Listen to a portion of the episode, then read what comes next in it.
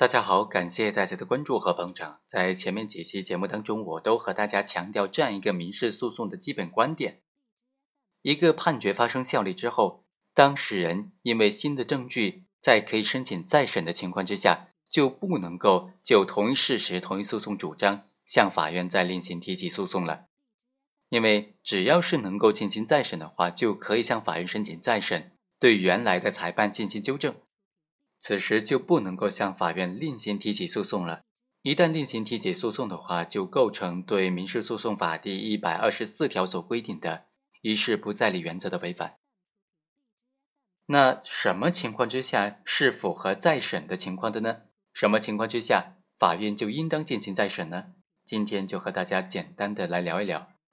根据民事诉讼法第二百条的规定呢，如果出现了以下这些情形的话。当事人就可以向法院申请再审，法院也应当裁定进行再审。第一，有新的证据足以推翻原审判决裁定的；第二，原审判决裁定认定的基本事实缺乏证据证明的；第三，原审判决裁定认定的事实的主要证据是伪造的；第四，原判决裁定认定事实的主要证据没有经过有效质证的。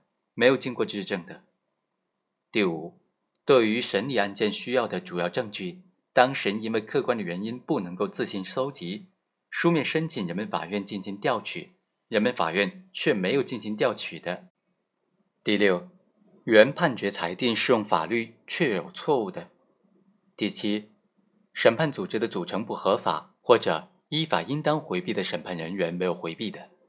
第八，无诉讼行为能力人。未经法定代理人代为诉讼，或者应当参加诉讼的当事人，因为不能够归责于本人或者其他的诉讼代理人的事由，没有参加诉讼的。第九，违反法律规定剥夺当事人辩论权利的。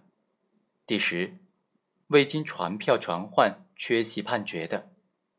第十一，原判决裁定遗漏或者超出诉讼请求的。第十二。据作出判决裁定的法律文书被撤销或者变更的。